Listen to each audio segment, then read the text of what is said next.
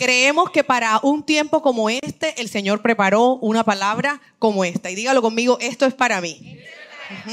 Bueno, acompáñame lo que dice Efesios capítulo 1, verso 19 al 20. Y ya les regalo cómo se llama nuestro mensaje de hoy. Y cuán incomparable es la grandeza de su poder a favor de los que creemos.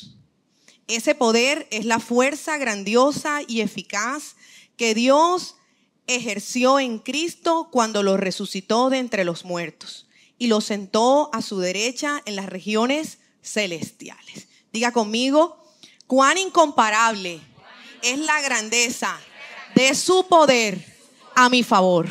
¿No le parece espectacular? Yo le decía, Señor, necesitamos ese poder. Hemos titulado este mensaje, Su poder me transforma. ¿Cuántos necesitan ser transformados? Todos necesitamos transformación. ¿Por qué? Porque recuerde que nosotros no somos una obra terminada. El Señor dijo que el que empezó la buena obra en nosotros nos va a perfeccionar. ¿A qué nivel de perfección va usted? Pregúntele al de al lado, ¿en qué nivel vas tú? que bueno, Señor, yo voy como en el nivel 20, de los 20 años que tengo convertida año tras año, Señor, tú me transformas. No sé si usted llegó el año pasado, hace dos años, tres años, usted le va a decir, no, yo voy en mi versión número tal. ¿Por qué? Porque el plan de Dios es que cada día usted y yo nos parezcamos más a Jesús. Nosotros modelemos más el carácter de Jesús. Y nos falta bastante. ¿A cuántos les falta bastante? Dice, uy, Señor, Falta mucho pelo para el moño que yo me parezca a Jesús. Pero no es imposible. Cada día nosotros podemos buscar ese poder. Y es lo que vamos a estar aprendiendo hoy. Jesús nos ofrece el poder necesario para transformar nuestra vida, para llegar a ser como Él. ¿Y cómo era Jesús?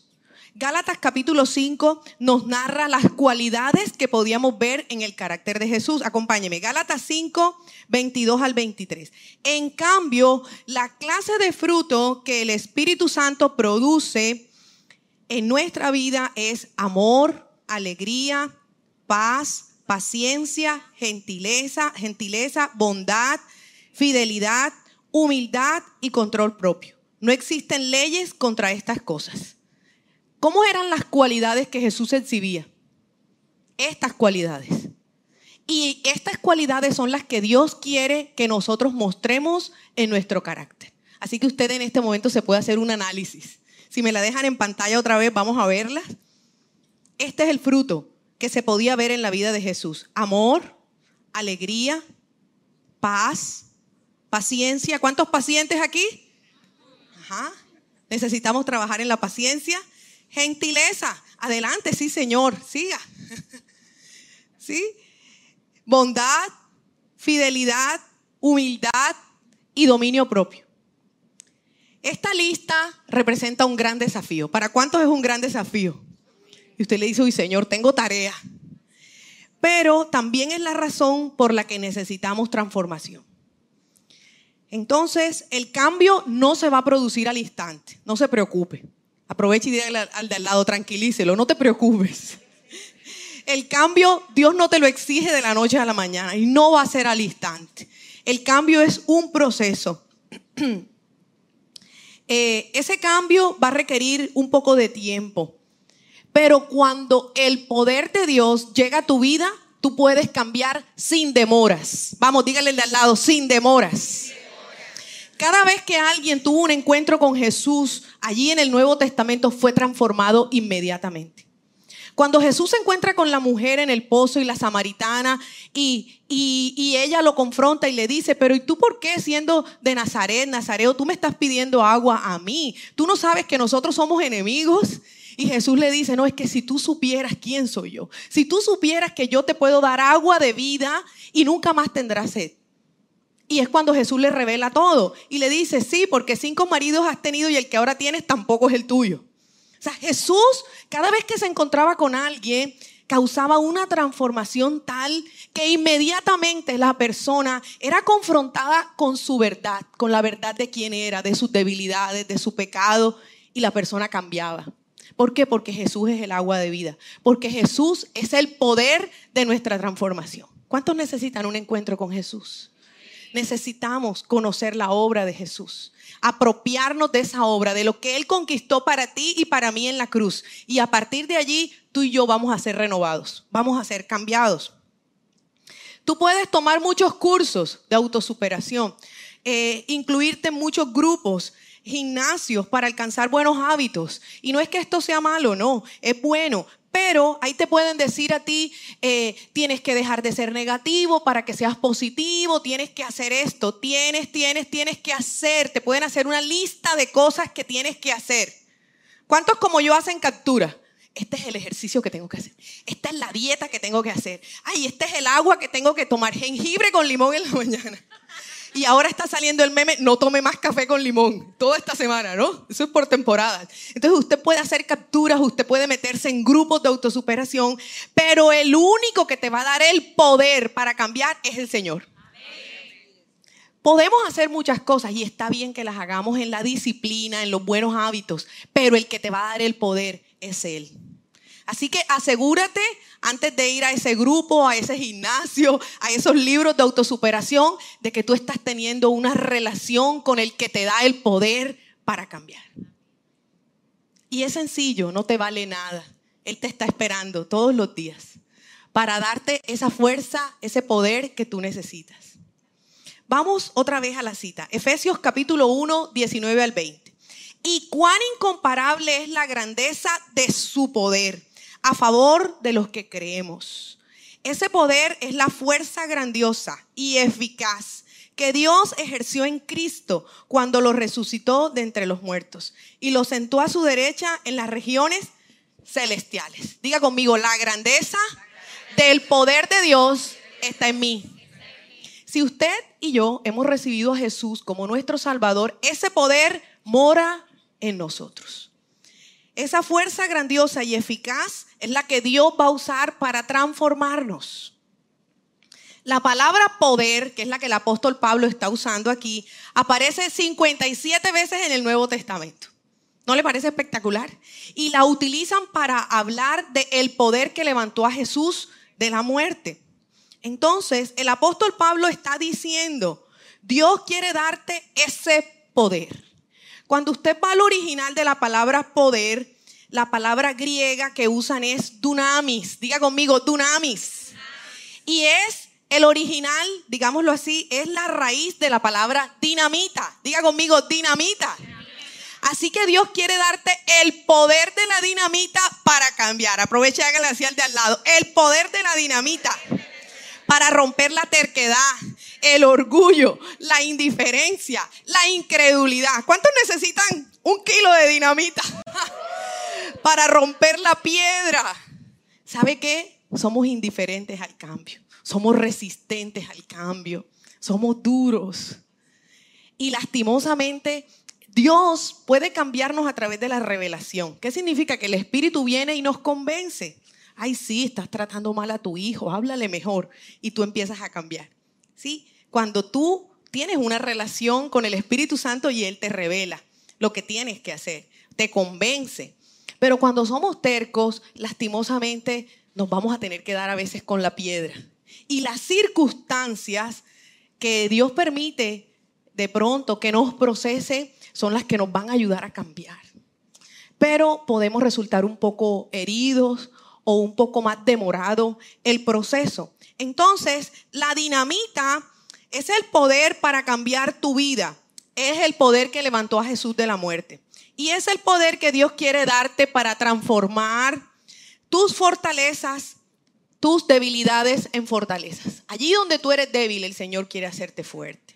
Entonces, vamos a conocer cuatro aspectos en los que el poder de Dios nos transforma. Lo primero, el poder de Dios anuló tu pasado. Para mí esto es lo mejor. ¿Usted lo cree?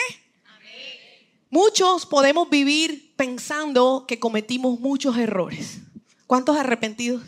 Ay Dios, si yo no hubiera hecho, Señor, si yo no hubiera metido la pata, si yo no me hubiera casado mal, si yo no hubiera hecho ese negocio, si yo no hubiera estudiado esa carrera que no me gustaba, si yo hubiera, hubiera, si no hubiera.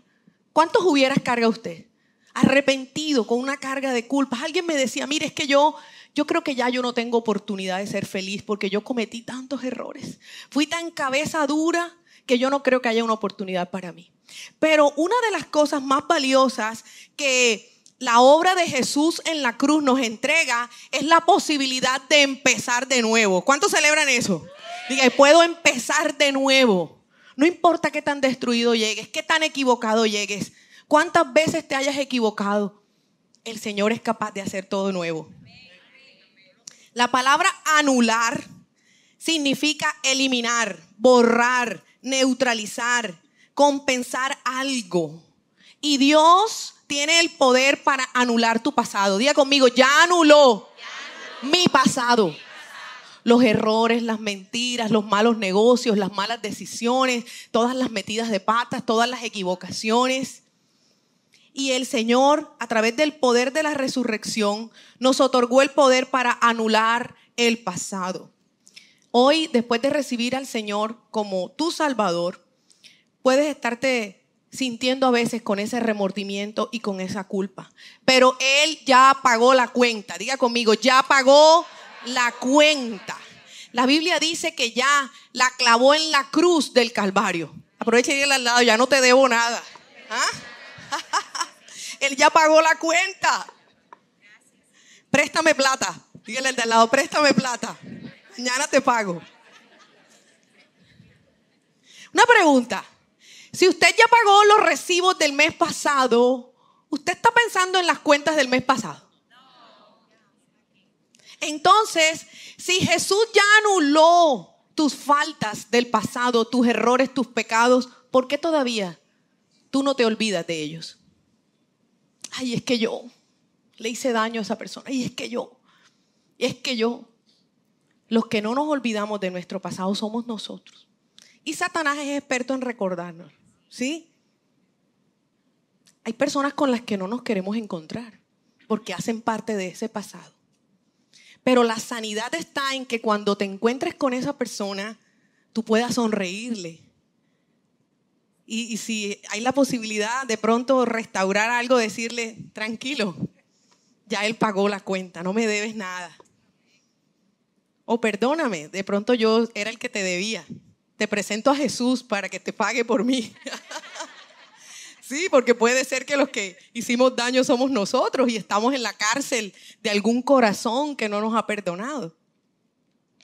Colosenses capítulo 2, verso 13 al 14. Ustedes estaban muertos a causa de sus pecados y porque aún no les había no les habían quitado la naturaleza pecaminosa. Entonces, Dios les dio vida en Cristo al perdonar todos nuestros pecados.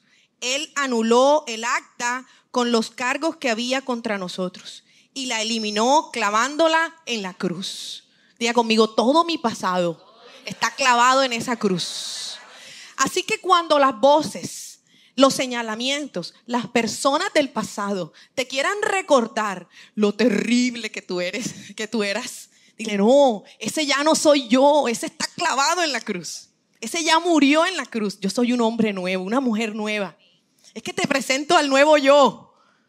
Tiene que haber algo en que esa persona que te conoció en el pasado pueda ver hoy quién eres. Puedas exhibir las características de Cristo. Y miren tan lindo el Señor como se lo dice a su pueblo en el Antiguo Testamento en Jeremías 31, 34. Yo les perdonaré su iniquidad y nunca más me acordaré de sus pecados. Amén. ¿Cuántos dicen amén?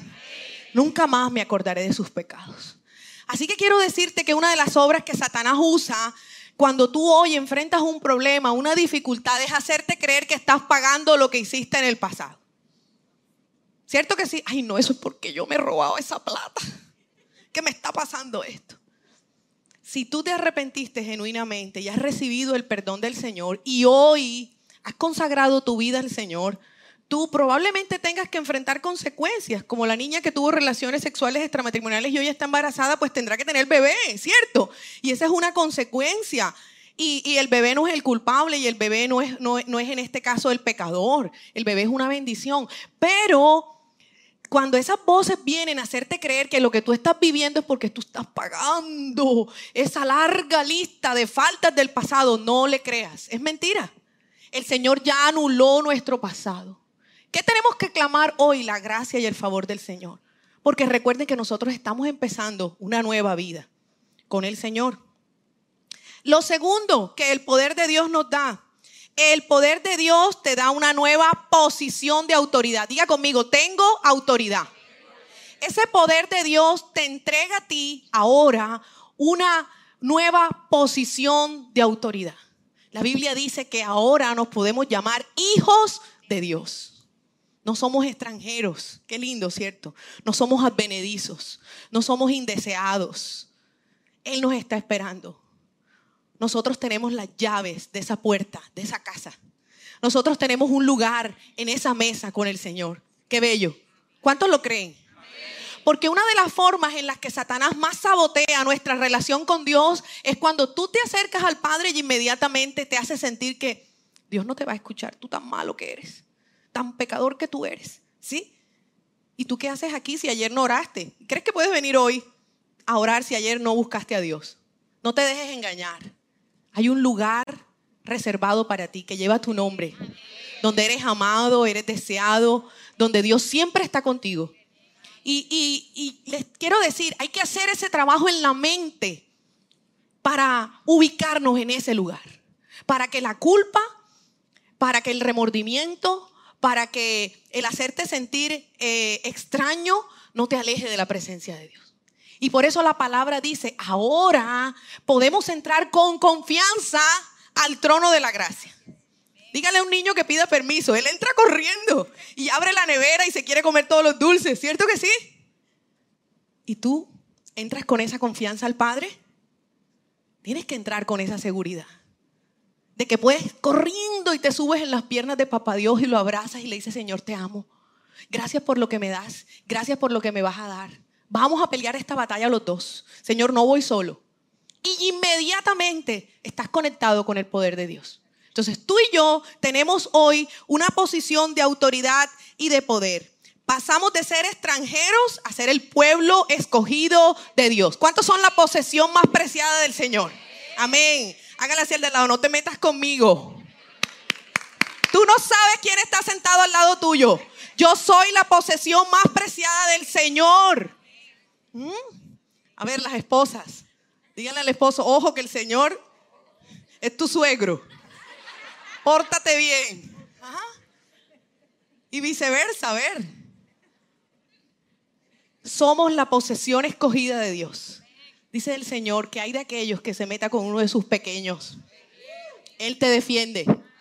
Pero tienes que tener esa seguridad. Acompáñame a lo que dice Efesios capítulo 2, verso 4 al 5. Pero Dios es tan rico en misericordia y nos amó tanto que a pesar de que estábamos muertos por causa de nuestros pecados, nos dio vida cuando levantó a Cristo de los muertos. Es solo por la gracia de Dios que ustedes han sido salvos. Verso 6. Pues nos levantó de los muertos junto con Cristo y nos sentó con Él en los lugares celestiales, porque estamos unidos a Cristo Jesús. ¿Dónde está sentado usted? En los lugares celestiales, donde Dios nos ha dado autoridad, donde nos ha dicho que Satanás está debajo de nuestros pies. ¿Dónde se sienta usted cuando ora? Ay, aquí estoy, Señor, poquita cosa.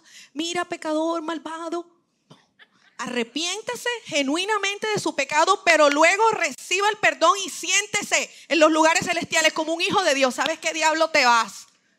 Porque si no empezamos a ser cristianos que tienen el poder y la autoridad que Dios ya les entregó, no va a pasar nada. Satanás va a vivir contigo y va a sabotear tu vida. Y vas a andar triste, deprimido, poca cosa. Ay, usted no sabe lo duro que me ha tocado a mí. Yo sí sufro. Y hay que luchar contra ese sentimiento de victimismo, ¿cierto? Y de autoconmiseración. Es que a mí todos me odian, usted no sabe. Yo tengo una marca de sufrimiento porque a mí me dejó mi papá, me dejó mi mamá, después me dejó mi esposo, después me dejaron mis hijos. Y yo, no, vaya, mejor que se muérase de una vez. De una. Dígame algo, ¿será que un cristiano derrotado le va a decir a Satanás que se vaya? No, le dice, bueno, Satanás, voy a trabajar para ti. ¿Ah? Usted y yo tenemos poder y autoridad.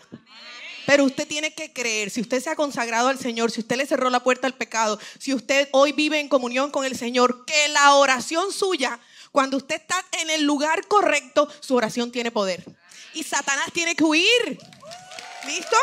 Y vamos a empezar a vivir la vida en victoria que el Señor quiere. Lucas capítulo 10, verso 19 al 20. Y miren lo que dice.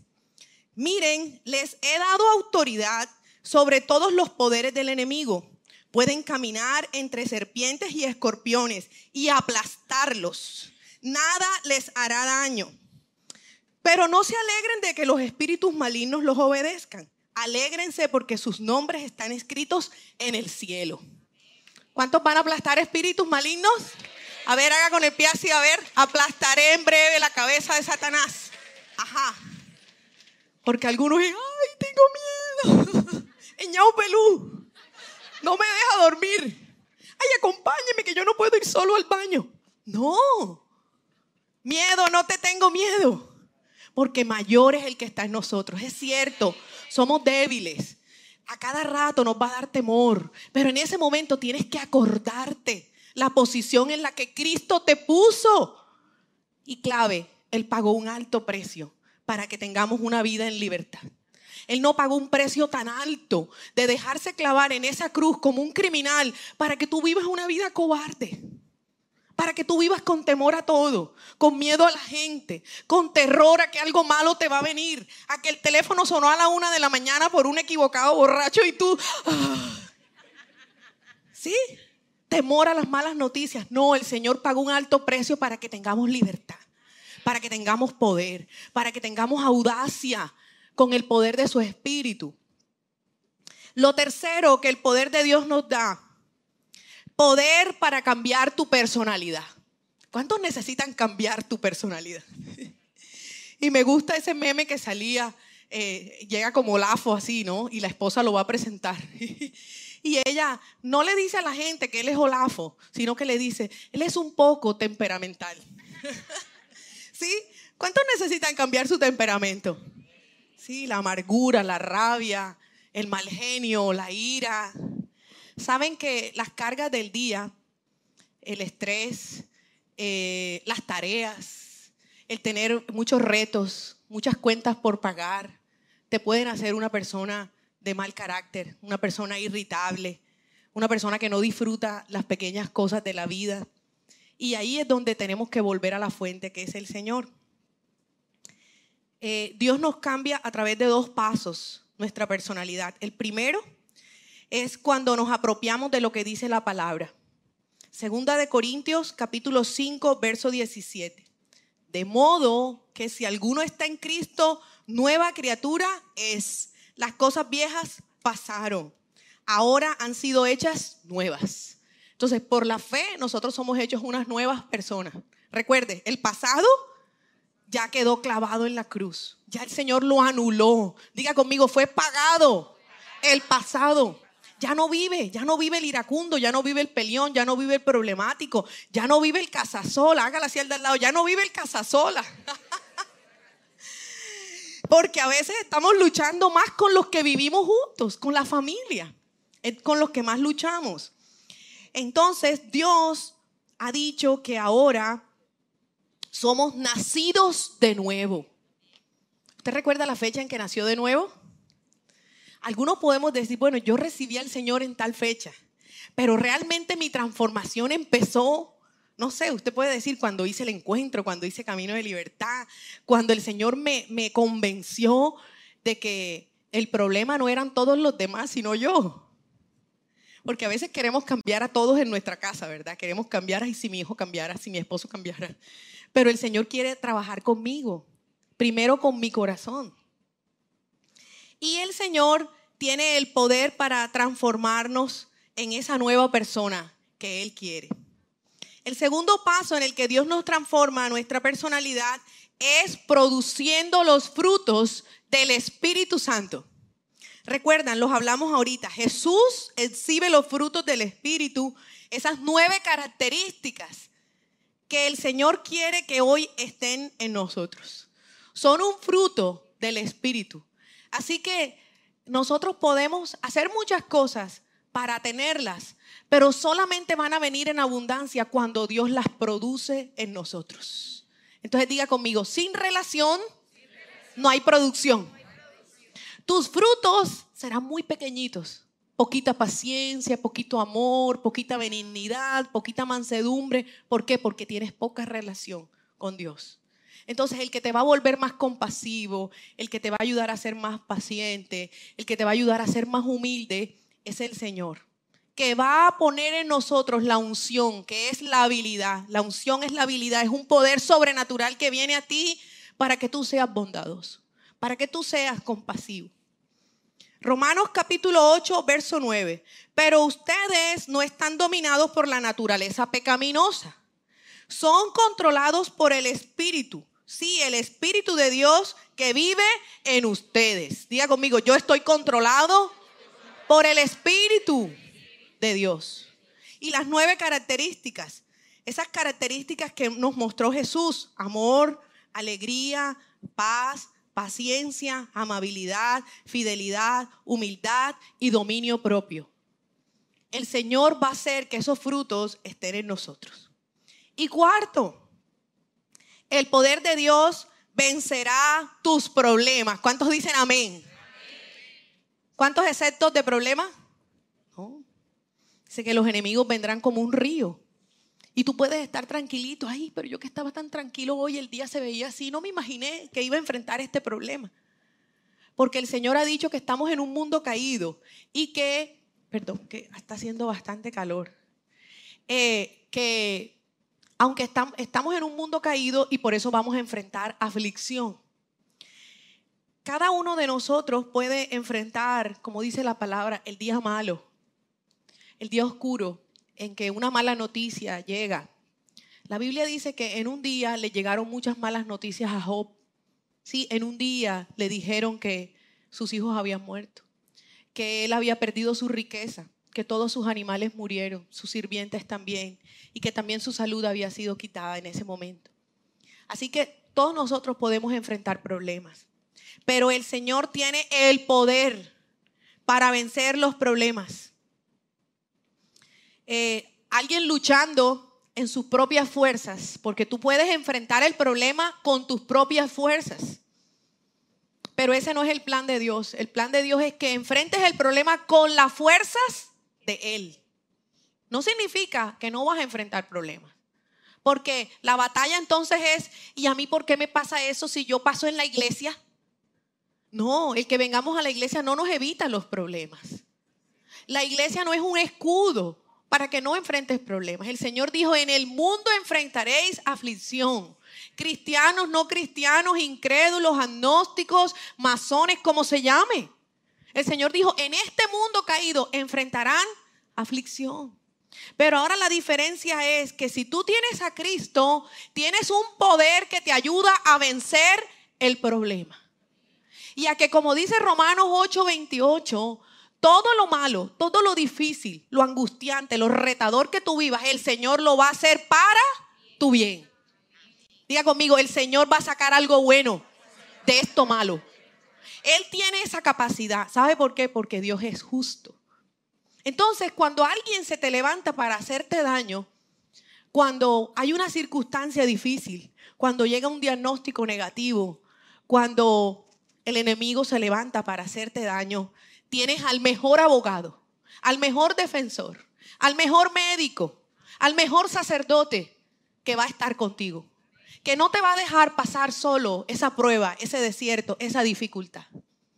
Y la palabra es más retadora cuando dice, alégrense cuando estén pasando diversas pruebas y uno le dice, ay Señor, ¿qué tiene esto de alegre? ¿Sí? Es difícil, pero el original dice, que el gozo del Señor es nuestra fortaleza. O sea, si nosotros hallamos refrigerio, hallamos descanso en la persona de Dios, hallamos gozo en la persona de Dios, no importa el tamaño de la dificultad. No importa el calor del horno, prendido siete veces. No importa el agua, la tormenta. Dios va a estar contigo. Él tiene el poder. Entonces, la diferencia es que tú puedes luchar en tus fuerzas Miren lo que pasa con alguien que lucha en sus fuerzas. Alguien dijo esto, me pareció chévere. Dijo, estoy enfermo y cansado de estar enfermo y cansado. Estoy enfermo y hasta cansado de estar enfermo y cansado. Cuando tú decides resolver el problema, la situación en tus fuerzas, ¿cómo vas a terminar? Peor. Más enfermo y más cansado. ¿A dónde tienes que ir? A la fuente de poder que es Cristo. Ríndete. Ríndete delante de Dios. ¿Y usted qué está haciendo? ¿Por qué no le da el pecho a la situación? No, mire, yo voy a buscar a Dios para que Él me dé las fuerzas para ir allá a enfrentar a ese Goliat. Porque si te vas sin la fuerza del Señor a enfrentar el Goliat, puede ser que el Goliat te derrote. Pero si vas con la fuerza del Señor, con la estrategia de Dios, ese Goliat ya está vencido. Amén. Pablo está diciendo o está haciéndose una pregunta respecto a esto en Romanos 8. Vaya conmigo aquí. Romanos 8, 35. Y voy a pasar al 37. ¿Quién nos separará del amor de Cristo?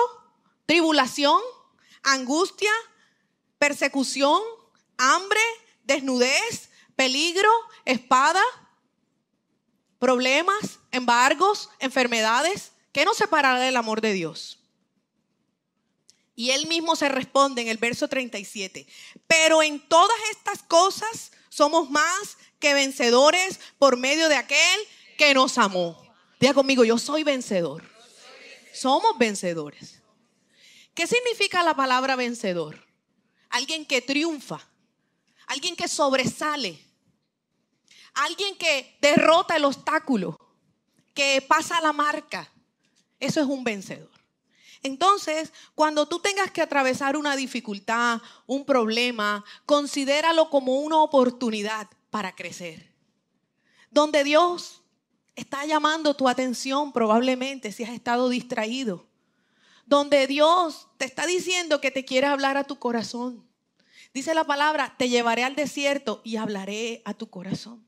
A veces muchas voces, muchas distracciones del mundo y no estamos escuchando a Dios.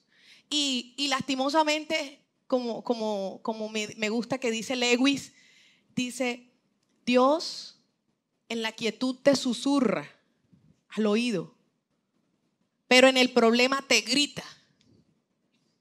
Entonces a veces en el problema, en la dificultad, es donde vamos a poder buscar a Dios o encontrarnos con Él. Señor, es que yo necesito conocerte. Y lastimosamente ahí en medio de la dificultad es que vamos a conocerlo. Pero Él tiene el poder para triunfar sobre todo problema. Dios tiene el poder para darnos descanso, protección, cuidado, defensa, para que nada nos devaste. Dice la palabra que, que podemos estar en tribulación, pero no derrotados. Podemos estar cansados, pero no totalmente agobiados. Entonces, el poder transformador de Dios trae a nuestra vida la nueva primavera. Quédese con esta promesa para que podamos orar. Cantares capítulo 2, verso 11 al 13. Porque ha pasado el invierno y han cesado las lluvias. Brotan las flores y ha llegado el tiempo del canto de los pájaros. Ya surgen las hojas y las viñas florecen. Qué delicioso aroma. Levántate, amor mío, hermosa mía, y vámonos. El que tú vivas en el poder de Dios trae a tu vida la nueva primavera. Lo nuevo, diga conmigo, lo viejo pasó. El Señor me transformó. Vivo en la autoridad de Dios y vamos a florecer. ¿Cuántos van a florecer? Van a ser las nuevas personas. Van a ser cristianos en victoria. Personas gozosas, alegres, algo maravilloso. Los demás van a ver que ese poder de Dios vive en nuestra vida. Bueno, ¿y usted qué tiene? Que usted todos los días está contento, está cantando, está alegre, está... ¿Usted qué tiene? No es que yo todos los días busco mi dosis de poder con el Señor. Tenemos la responsabilidad de estar llenos del Señor para que podamos manifestar el poder de Dios en la tierra.